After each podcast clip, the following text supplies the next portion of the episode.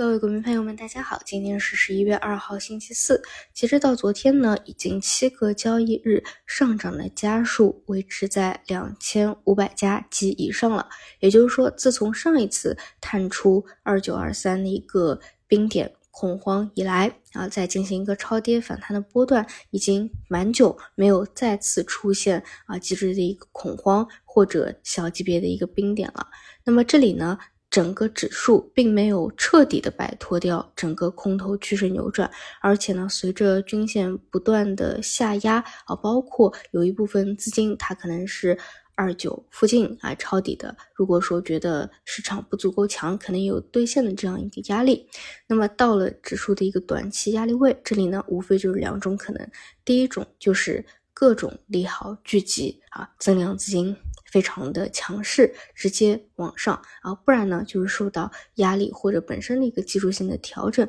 可能再有一个小的冰点，然后再重新选择反弹啊，超呃放量往上。所以呢，如果你还是看好这个市场啊，包括它现在所处的位置，包括现在做多动能的一个累积，要么呢就是等再一次的短期内的一个冰点出现。啊，要么呢，就是等再一次的重新调整小波段调整以后，再进行一个放量大涨。那包括市场的方向也是如此去看。那么昨天晚上呢，美国十年期国债收益率出现了比较大的下跌，现在呢是跌到百分之四点八左右。呃，关于这个啊是。很大程度上影响全球的一个流动性，包括北上资金的一个动向的。那么之前呢，无非大家就关注两点：第一点就是它在高位维持的时间的长度；第二呢，就是上行的一个高度啊。那么就算整个高位。维持的时间会很长，但是只要能够给我们看到